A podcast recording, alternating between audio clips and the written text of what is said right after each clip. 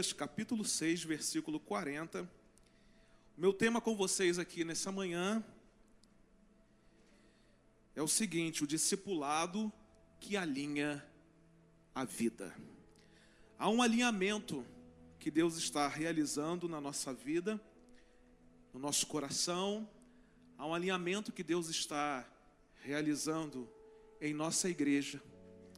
Há um alinhamento que Deus está estabelecendo neste lugar, nesse tempo, nessa estação. E é interessante porque quem não está atento ao alinhamento que Deus está realizando, está se sentindo fora de lugar. Mas nessa manhã Deus quer trazê-lo novamente para o lugar que é seu. E a gente vai aprender com Jesus nessa manhã sobre um discipulado que alinha a nossa vida. Um discipulado que coloca a nossa vida nos trilhos. Um discipulado que ressignifica a nossa história de vida. Lucas capítulo 6, versículo 40, ele diz assim: O discípulo não está acima do seu mestre, mas todo aquele que for bem preparado será como seu mestre. Olha que texto. O discípulo não está acima do seu mestre, mas todo aquele que for bem preparado será como o seu mestre. Que o desejo do meu coração, o desejo do seu coração nessa manhã, é sair daqui convicto de que a nossa vida precisa ser uma vida parecida com a vida do Mestre. O discipulado de Jesus, ele era caracterizado por uma relação íntima e pessoal que ele tinha com os seus discípulos. Jesus chamou doze homens, homens chamados apóstolos, para segui-lo, para aprenderem dele. Esses discípulos eles deixaram as suas ocupações anteriores e se dedicaram totalmente ao ministério de Jesus. Eles acompanhavam Jesus em todas as suas jornadas, ouviam os ensinamentos de Jesus, testemunhavam os milagres de Jesus. É interessante porque Jesus exercia sobre os seus discípulos um papel de mestre, um papel de líder espiritual. Ele ensinava com autoridade, Jesus ensinava com sabedoria, transmitia aos seus discípulos os princípios e os valores do reino de Deus. Jesus não apenas compartilhava o seu conhecimento, mas quando a gente olha para o texto bíblico, quando a gente olha para os evangelhos, quando a gente olha para o tempo em que Jesus caminhou com os seus discípulos, a gente vai ver que Jesus também transbordava e demonstrava amor, compaixão, humildade. Jesus servia como exemplo vivo para os seus seguidores. Mas também Jesus exigia dos seus seguidores compromisso, exigia dos seus seguidores lealdade inabalável. E aqueles que deveriam eh, segui-lo, deveriam segui-lo por causa desse compromisso e dessa lealdade inabalável. Eles deveriam estar dispostos a abandonar suas próprias ambições e os seus desejos egoístas. Além de ensinar, além de liderar, Jesus também investia tempo pessoal com os seus discípulos. Ele os conhecia profundamente. Jesus sabia das suas fraquezas, Jesus sabia das suas necessidades individuais. Jesus estava envolvido em suas vidas diárias. Jesus compartilhava refeições com eles, Jesus conversava com eles, Jesus os encorajava em seu crescimento espiritual. Por fim, o discipulado de Jesus tinha como objetivo principal capacitar os seus discípulos para continuarem o seu ministério após a sua partida. O objetivo principal de Jesus de nos tornar seus discípulos é nos capacitar para continuar cumprindo o seu ministério. Jesus preparou seus seguidores para se tornarem líderes espirituais, ordenando-os a pregar o evangelho, curar os doentes, expulsar os demônios e fazer discípulos de todas as nações. Esse foi o discipulado de Jesus. O discipulado de Jesus, então, ele é um padrão para nós. É esse padrão que deve ser seguido por todos aqueles que desejam ser seus discípulos. Então, para cumprir todo o propósito estabelecido por Deus sobre nós, nós vamos precisar alinhar a nossa vida a esse discipulado de Jesus. Não é seguir um discipulado criado por nós. Não é fazer um discipulado do nosso jeito, mas era alinhar a nossa vida a um discipulado padrão, que é o discipulado de Jesus. E quando a gente olha para a Bíblia, a gente vê muitas características desse discipulado de Jesus que alinha a nossa vida. Nessa manhã nós vamos ver aqui pelo menos três características desse discipulado que alinha a vida. A primeira característica é essa: o discipulado que alinha a vida é aquele que exige renúncia para seguir Jesus. Tem muita gente querendo seguir Jesus sem fazer renúncia. É impossível alguém se tornar um discípulo de Jesus sem renunciar a alguma coisa para segui-lo. É impossível. Se você acha que você está seguindo Jesus, mas não consegue renunciar algumas coisas na sua vida para segui-lo, infelizmente eu quero dar uma informação a você: você ainda não está seguindo Jesus. Porque quem segue Jesus está sempre disposto a fazer renúncia. Eu quero ler um texto com vocês. E esse texto está em Mateus capítulo 4, a partir do versículo 18 até o versículo 22. Mateus capítulo 4, de 18 a 22, que diz assim: Caminhando junto ao mar da Galileia, Jesus viu dois irmãos, Simão, chamado Pedro, e André. Eles lançavam as redes ao mar porque eram pescadores. Jesus lhes disse: Venham comigo, e eu os farei pescadores de gente. Então eles deixaram imediatamente as redes e o seguiram. Pouco mais adiante, Jesus viu outros dois irmãos, Tiago, filho de Zebedeu, e João, o irmão dele. Eles estavam no barco em companhia de seu pai, consertando as redes, e Jesus os chamou. Então, no mesmo instante, deixaram o barco e seu pai e seguiram a Jesus. Conforme acabamos de ler nesse texto bíblico, qual é a habilidade necessária para ser um discípulo de Jesus? O próprio texto responde: a habilidade necessária para ser um discípulo de Jesus é seguir a Cristo. Nem todo mundo dá conta de seguir. Sabe por quê? Porque seguir requer humildade. E requer humildade porque não é você quem determina mais o destino. Não é você mais quem determina o ritmo da jornada. Seguir requer não somente humildade, mas também requer confiança, porque exige entrega. Quem segue está se entregando. Quem está seguindo geralmente não sabe o caminho. Sua única missão é ficar atento a quem está à frente. Seguir é não perder o guia de vista, deixando tudo para trás, tudo aquilo que atrapalha, e mantendo os olhos fixos naquele que sabe o caminho. Isso é seguir Jesus.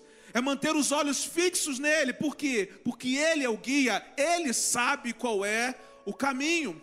E por que que tantas vezes nós nos perdemos nesse discipulado, nessa dinâmica de discipulado da vida cristã? Porque muitas vezes nós deixamos de seguir Jesus porque não queremos fazer renúncia. Mas todas as vezes que nós fazemos renúncia para seguir Jesus, nós abandonamos qualquer possibilidade de nós dirigirmos a nossa própria vida e confiamos plenamente naquele que sabe qual é o caminho. Seguir é ir aonde ele vai e fazer aquilo que ele faz. Essa é a habilidade principal do discípulo, simplesmente seguir o mestre. Nós temos uma tendência muito grande de seguir, principalmente nos dias de hoje, influencers, né? Os influenciadores do, do nosso tempo. Temos uma habilidade muito grande de seguir os artistas dos nossos dias. Temos uma habilidade muito grande, um desejo muito grande de seguir muitas pessoas, até porque as redes sociais, elas te incentivam o tempo todo a seguir, compartilhar, seguir, seguir, seguir, seguir, seguir. E muitas vezes a gente até faz da nossa vida um padrão que é completamente diferente do padrão de Jesus. Porque Jesus não teve muitos seguidores. Mas nós amamos a quantidade de seguidores que nós temos nas nossas redes sociais. Quando olho para esse texto,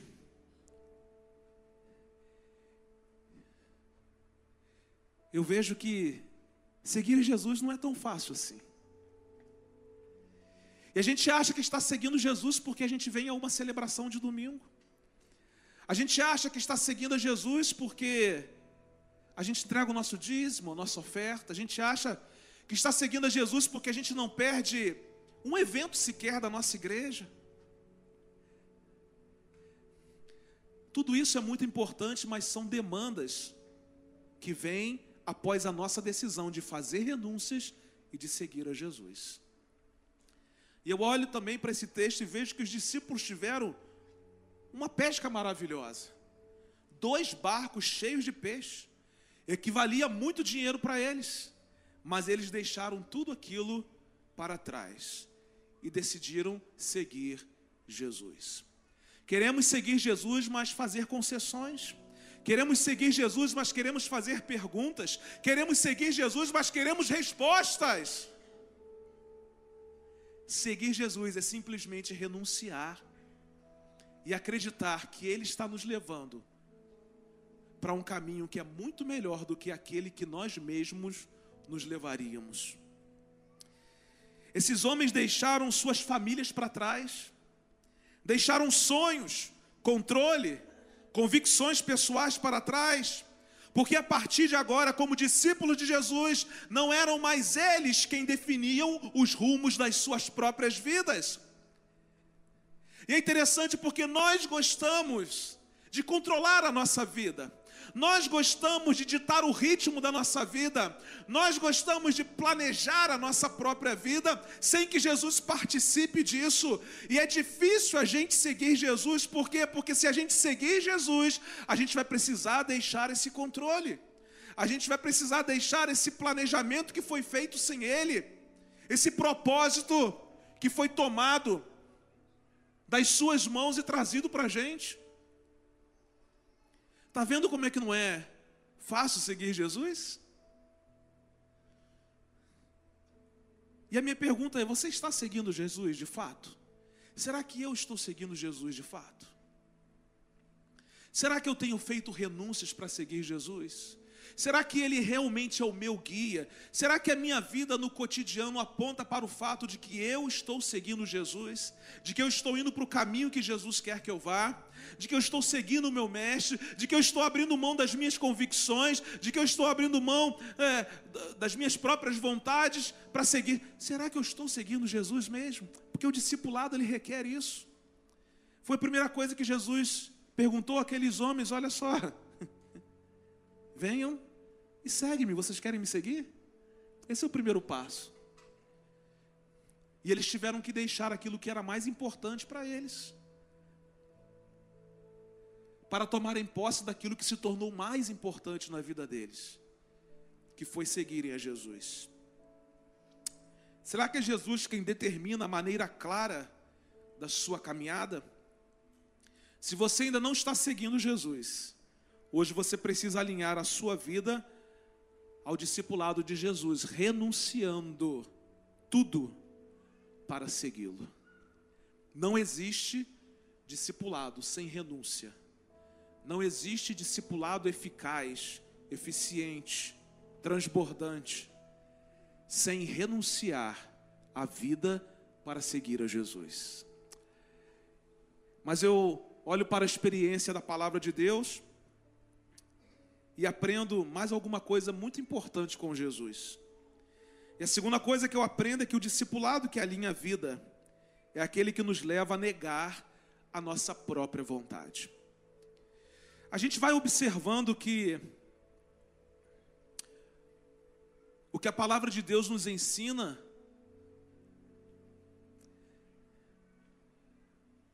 é que nós precisamos deixar a nós mesmos.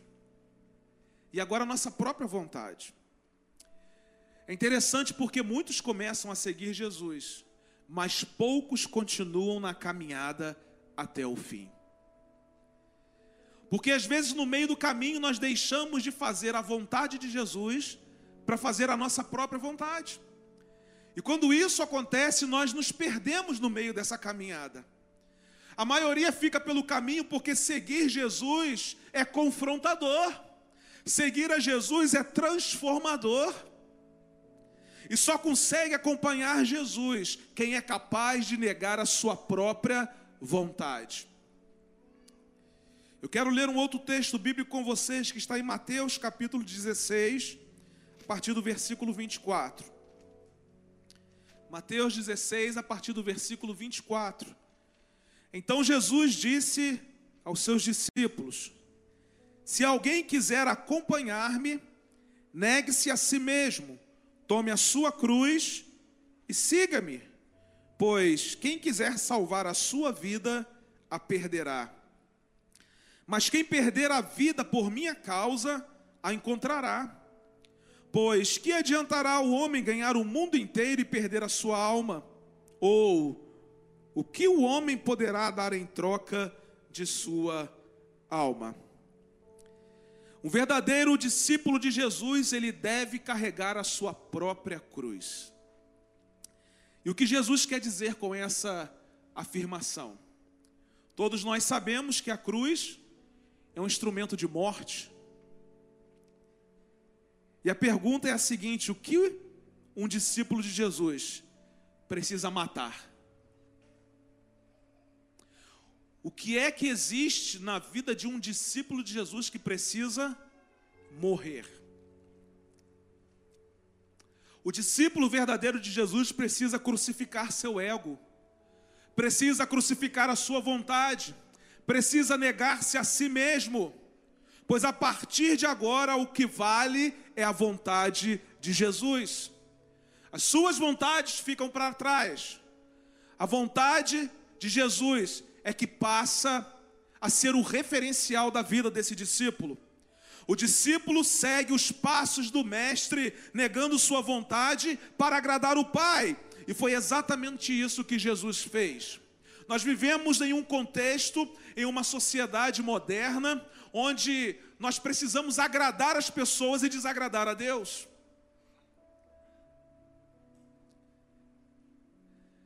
E pasmem, isso tem acontecido dentro das nossas igrejas. Porque na dinâmica da vida, o que nós temos observado é que é muito mais fácil a gente agradar as pessoas, fazer aquilo que as pessoas gostam, fazer aquilo que as pessoas querem, do que fazer aquilo que Deus quer que a gente faça. A gente não agrada a Deus, e inclusive o escritor da carta aos Hebreus diz que sem fé é impossível agradar a Deus. Eu fico pensando que todas as vezes que nós procuramos agradar os homens e não agradar a Deus é porque ainda não temos fé em Deus. Porque se tivéssemos fé em Deus da maneira como deveríamos ter, nós procuraríamos agradar a Deus e desagradar os homens. Porque o discípulo verdadeiro é aquele que abre mão das suas vontades. É aquele que decidiu crucificar o seu ego, crucificar a sua própria vida. Lá em João 6,38, Jesus disse: Pois desci do céu, não para fazer a minha vontade, mas para fazer a vontade daquele que me enviou.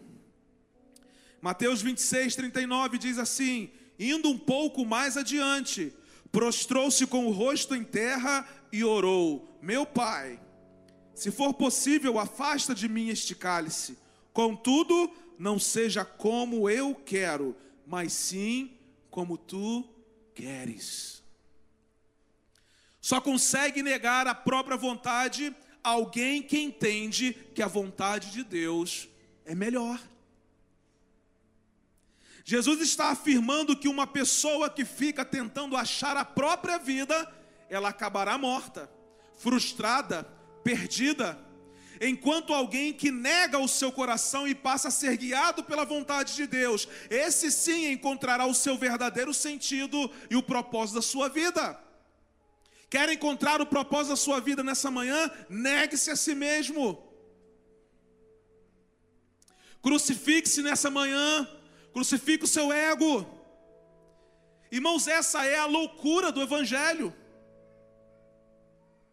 É deixar de lado a sabedoria, o controle e a lógica humanas, a fim de confiar no poder e na sabedoria de Deus. Discipulado exige uma entrega total, uma confiança inabalável. É renovar a mente a fim de caminhar na boa, agradável e perfeita vontade de Deus. Mas você pode me dizer, pastor, estou atravessando lutas, estou atravessando dias muito difíceis, e que vontade é essa? A vontade de Deus, ela continua sendo boa, perfeita e agradável. Porque não são as circunstâncias da vida que determinam se essa vontade de Deus ela é boa, perfeita e agradável, mas é a soberania de Deus quem define. Mas é o poder de Deus quem define, mas é a graça de Deus quem define que a sua vontade, ela sempre será boa, agradável e perfeita uma vontade boa que te faz bem, uma vontade agradável que te faz feliz, uma perfeita vontade de Deus é uma vontade que te completa. Um discípulo ele é humilde o suficiente para reconhecer que o seu coração é enganoso, que Deus sabe o que é melhor e que está disposto a deixar suas vontades de lado para agradar o seu Senhor. E quando Jesus é o Senhor de um coração, aí também podemos afirmar que é também o seu Salvador. Se Jesus é Senhor do meu coração, é porque Ele é o meu Salvador. Entretanto, não podemos afinar no oposto, pois como Jesus será Salvador de quem Ele ainda não é Senhor? Você confia que a vontade de Deus é a melhor para a sua vida? Que áreas você precisa crucificar a fim de deixar Jesus ser completamente o seu Senhor? Hoje Jesus deseja alinhar a nossa vida ao seu discipulado, fazendo-nos entender que precisamos negar a nossa própria vontade. Hoje é o dia que o nosso eu precisa ficar aqui. A nossa própria vida precisa ficar nesse lugar. Precisa ser sacrificada nesse altar para sobressair a vida do Mestre, para sobressair a vida do Senhor da nossa vida. Quantas vezes nós ferimos pessoas, quantas vezes nós somos frustrados nessa vida, porque decidimos andar debaixo da nossa própria vontade e não debaixo da vontade de Deus. Não é que andando debaixo da vontade de Deus não vai acontecer nada de ruim conosco. Mas andando debaixo da vontade de Deus, eu sei quem está comigo no momento difícil. Andando debaixo da vontade de Deus, eu vou ter sabedoria para decidir em momentos cruciais da minha vida. Andando debaixo da vontade de Deus, eu vou ter discernimento espiritual sobre questões que eu não teria discernimento espiritual se estivesse debaixo da minha vontade. Você quer ser um discípulo de Jesus mesmo? Porque todo discípulo deseja ser igual ao seu mestre. Se você deseja ser um discípulo de Jesus, você vai precisar anular a sua própria vontade, negar a sua própria vontade, para tomar posse nessa manhã da vontade de Jesus. A vontade de Jesus é sempre melhor. Vale a pena. Vale a pena deixar a minha própria vontade de lado para abraçar a vontade de Jesus. E a terceira lição que eu aprendo com Jesus nessa manhã é que o discipulado que alinha a vida é aquele que nos faz viver sob a influência de Jesus. Viver sob é viver debaixo da influência de Jesus. Sobre é em cima, sob é embaixo. Então, um discípulo verdadeiro, ele vive debaixo da influência de Jesus. Você já deve ter ouvido falar muitas vezes sobre o jugo suave de Jesus. Mas será que você entende o que isso quer dizer? O jugo suave de Jesus é a sua influência. O jugo suave de Jesus é o seu domínio, é o seu comando sobre a vida de alguém. Olha o que Jesus disse certa vez. Mateus, capítulo 11, 28 a 30. Venham a mim todos vocês que estão cansados e sobrecarregados, e eu vos aliviarei. Tomem sobre vocês o meu jugo e aprendam de mim, porque sou manso e humilde de coração. E vocês acharão descanso para a sua alma. E ele vai completar dizendo: Porque o meu jugo é suave e o meu fardo é leve. Quando lemos esses versículos, nós podemos perceber claramente que Jesus nos faz dois convites. E cada convite desse é acompanhado de uma promessa. O problema é que a maioria das pessoas fica apenas no primeiro convite e, consequentemente, experimenta só da primeira promessa. Qual é o primeiro convite de Jesus? Ele disse: Venham a mim. Então, o primeiro convite de Jesus é ir até Ele. E qual a promessa dele? Alívio. Você vai a Jesus e você encontra alívio. Você vai a Jesus e aquilo que estava trazendo peso sobre a sua vida não traz mais peso sobre a sua vida. Você recebe alívio da parte de Jesus. A maioria das pessoas vem a Cristo para requerer socorro em meio a crises. Problemas, sofrimento e necessidades atraem muitas pessoas que se aproximam de Jesus precisando de alívio. E Jesus ele tem o maior carinho e a maior atenção em nos ajudar. E Jesus é ele mesmo quem faz esse convite. Um convite para experimentar esse primeiro nível um convite para ir a Ele e receber alívio. Ele quer sim nos dar alívio das nossas dores, Ele nos quer dar alívio dos nossos sofrimentos, das nossas lutas, Ele quer nos presentear com cura, com provisão, com socorro. Mas preste atenção, há um segundo nível. Qual é o segundo convite de Jesus? É tomar o seu jugo. Esse é o segundo convite de Jesus. Tomem o meu jugo. E qual é a promessa? A promessa é descanso. Só há descanso debaixo do jugo de Jesus. Só existe descanso para quem está debaixo da influência de Jesus. Só existe descanso para quem está debaixo do domínio de Jesus. Para quem não sabe, o jugo é uma peça usada no pescoço de animais para dividir o peso de uma carga, geralmente puxando uma carroça. O problema é que a maioria de nós quer continuar puxando a sua carroça original e espera que Jesus entre debaixo do seu jugo, a fim de ajudá-lo a carregar os seus pesos. Não é Jesus quem tem que entrar debaixo do nosso jugo, mas somos nós quem precisamos entrar debaixo do jugo de Jesus. Porque não é assim que funciona, irmãos.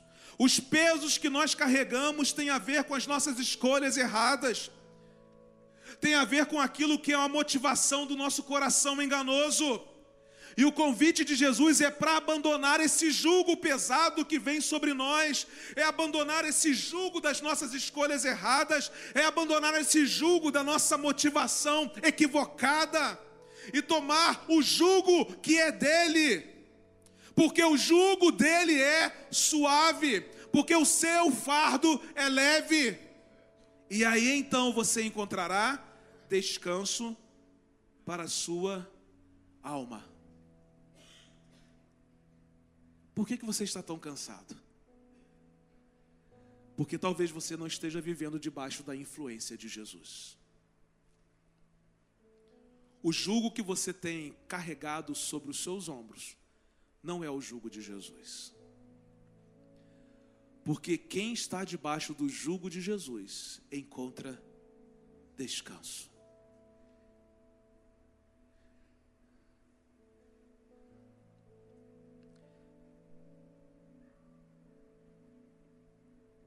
Quando entregamos a nossa vida a Ele e entramos debaixo do seu jugo, não somos mais guiados pela nossa vontade.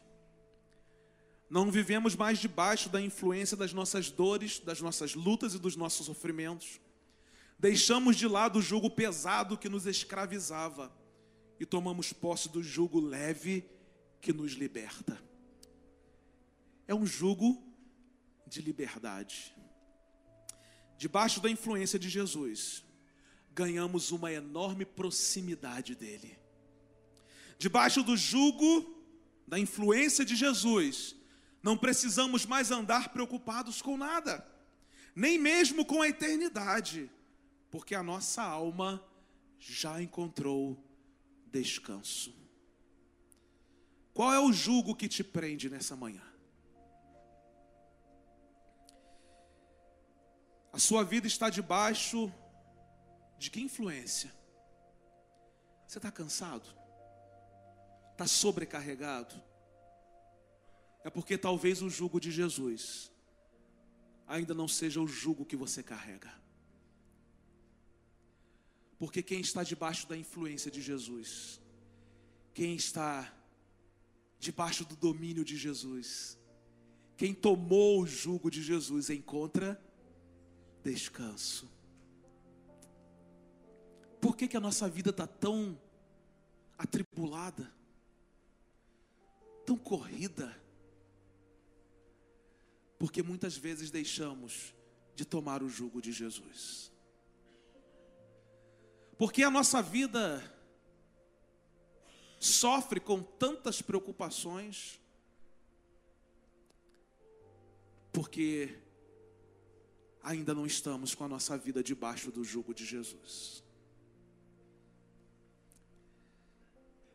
A vida alinhada ao discipulado de Jesus nos traz para debaixo da sua influência, desse jugo suave que nos permite viver com a alma descansada. Pastor, no começo dessa celebração, fez um convite. Um convite a você que está cansado, a você que chegou aqui com as suas lutas, com as suas dores. E ele fez um convite para orar por você.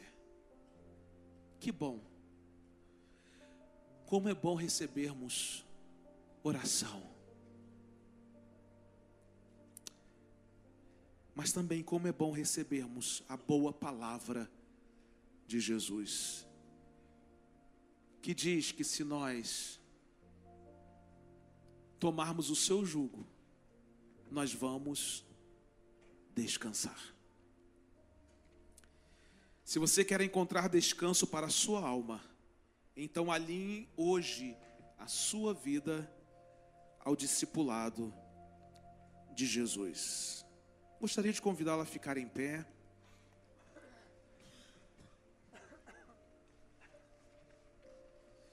O discipulado que alinha a vida é aquele que exige renúncia para seguir Jesus. É aquele que nos leva a negar a nossa própria vontade. E é aquele que nos faz viver sob a influência de Jesus. Geralmente nós chegamos até Jesus com uma lista de desejos, com uma lista de realizações. Nós nos aproximamos dele como se Jesus fosse um gênio da lâmpada e como se a sua missão fosse nos dar aquilo que nós pedimos. Não é verdade?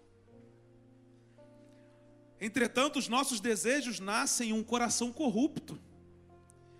E a pior coisa seria pensar que Deus é aquele gênio que nos atende. Deus não é gênio, Deus é Senhor. A sua sabedoria e o seu conhecimento extrapolam o nosso entendimento. Ele sabe muito melhor do que nós o certo e o errado. Ele sabe o que precisamos muito acima daquilo que nós queremos. Um discípulo de Jesus, ele entende que ele não é, Jesus não é um gênio da lâmpada. Mas um discípulo de Jesus, de verdade, ele entende que a vontade do Mestre é muito melhor do que a sua própria vontade. E hoje ele está chamando os seus discípulos para alinharem a sua vida ao seu discipulado. Lá em João capítulo 15, a partir do versículo 16, palavras de Jesus, olha o que ele vai dizer. Só para você ter uma ideia da seriedade desse discipulado. Não fostes vós que me escolhestes a mim, pelo contrário, eu vos escolhi a vós outros e vos designeis para que vades e deis fruto, e o vosso fruto permaneça. Não fomos nós quem escolhemos Jesus, mas foi Jesus quem nos escolheu, com objetivo muito claro, para que possamos ir e dar frutos, e frutos que permaneçam. Mas isso só acontece na vida de um discípulo que decidiu renunciar à sua própria vida para seguir Jesus. De um discípulo que abriu mão da sua vontade para seguir a vontade de Jesus. De um discípulo que decidiu viver debaixo da influência de Jesus. Você recebeu um papel em branco, não recebeu? Então pega essa folha aí agora. Tenho certeza que você estava pensando o que é que vai acontecer aqui nessa manhã.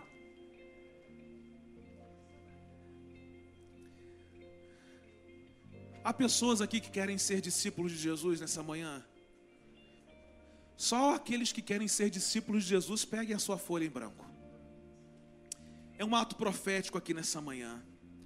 Porque nessa manhã, ao invés de nós fazermos uma lista de desejos, uma lista de realizações para Deus assinar embaixo. Hoje nós vamos fazer o contrário. Hoje nós vamos fazer o contrário. Deus vai escrever uma nova história de discipulado na sua vida nessa manhã. Deus vai escrever uma nova história de discipulado na minha vida. Então você vai pegar essa folha, essa folha em branco. E no título dessa folha você vai colocar o seguinte tema: Minha vida minha vida.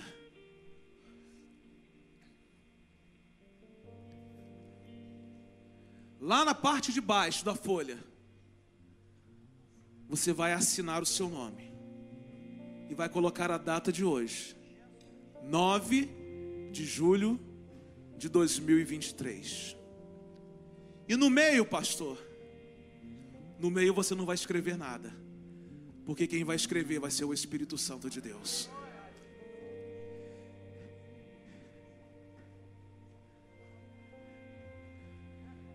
Hoje Deus quer escrever uma nova história de discipulado na minha vida e na sua vida. Não uma vida como eu quero, nem como você quer, mas uma vida como Ele quer. Não uma vida que nos faça apenas sobreviver nesse mundo, mas uma vida que nos faça viver com propósito uma vida que vá muito além de nós mesmos, uma vida que glorifique o nome do Senhor, uma vida de um discípulo que deseja ser igual ao seu Mestre. Que essa seja a nossa oração nessa manhã. Deixa Deus escrever a sua nova história de vida a partir de hoje. A história de um discipulado que vai marcar a sua vida e a vida de todos aqueles que estiverem à sua volta. É uma nova história. Curva sua cabeça, nós vamos adorar ao Senhor. Permita ser tocado pelo Senhor nessa manhã. Permita ser tocado pelo Espírito Santo de Deus nessa manhã.